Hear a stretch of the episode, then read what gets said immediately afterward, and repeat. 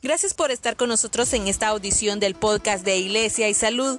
Les saluda Leina García. Los picos de casos de COVID-19 en algunos países están siendo impulsados en gran parte por personas jóvenes que bajan la guardia, aseguró el director de la Organización Mundial de la Salud, Tedros Adhanom Ghebreyesus. Lo hemos dicho antes y lo diremos nuevamente, los jóvenes no son invencibles. Pueden infectarse, pueden morir y transmitir el virus a otros. Es por eso que deben tomar las mismas precauciones para protegerse a sí mismos y a los demás, subrayó el director de la OMS. Esto a propósito de que en España se ha detectado que los nuevos brotes están afectando a la población cada vez más joven, registrándose ingresos en unidades de cuidados intensivos de personas en rango de edad desde 35 años. ¿Puede una persona que nunca ha enfermado del nuevo coronavirus ser inmune a este? Un interesante estudio científico publicado en la revista Nature realizado por la Facultad de Medicina de la Universidad Libre de Berlín y la Universidad Humboldt de Berlín en Alemania realizó una metodología en la que se llevó a cabo una muestra de 68 adultos sanos que no estuvieron expuestos al SARS-CoV-2 y se evidenció uno de los grandes hallazgos de esta investigación pues el 35% tenía células T en su sangre que fueron reactivas al virus. Las células T son parte del sistema inmunitario y se forman a partir de células madre en la médula ósea. Ayudan a proteger al cuerpo de las infecciones y también se llaman linfocito, T y timocito.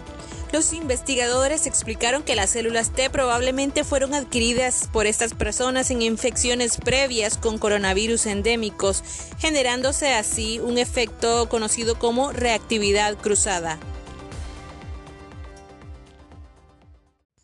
Y Latinoamérica y el Caribe ya tienen más casos de COVID-19 que cualquier otra región del mundo, incluidos Estados Unidos y Canadá juntos.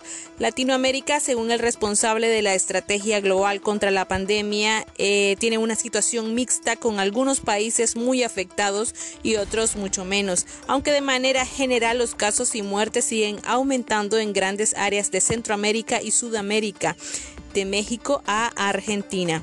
Aunque Brasil, Perú y Chile se encuentran entre los 10 países más afectados del mundo, la preocupación por Colombia aumenta porque los contagios se han disparado desde hace varios días hasta llegar a un récord de 10.000 contagios diarios. Y estas son las cifras del avance del nuevo coronavirus en el mundo. Hay 17.5 millones de casos confirmados y 677 mil muertes a causa del nuevo coronavirus. En Nicaragua, el Observatorio Ciudadano COVID-19 ha actualizado las cifras hasta la fecha 29 de julio, reportando un total acumulado de 9.044 casos sospechosos en todo el territorio nacional.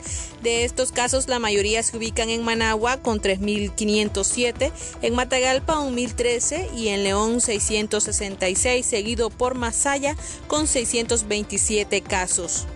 Hasta la fecha 29 de julio, el observatorio reporta un total de 2.537 muertes a causa de COVID-19 en el país.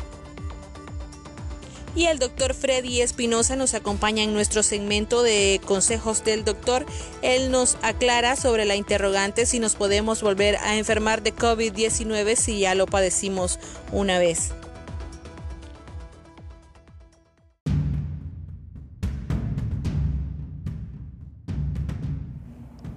Hola, les saluda el doctor Espinosa.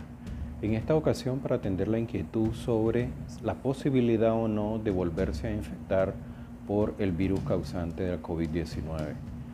Aún hasta el día de hoy, los estudios y la evidencia científica siguen siendo insuficientes para conocer si esta posibilidad, si esto podría darse o no.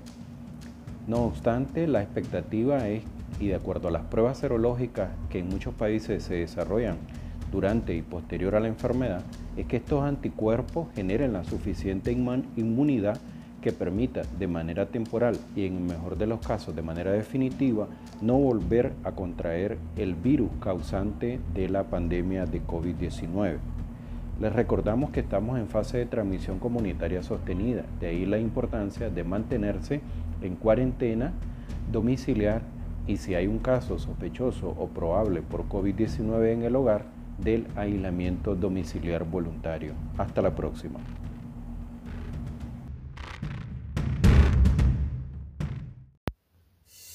Gracias por habernos acompañado en esta audición de Iglesia y Salud, trabajando juntos por tu bienestar.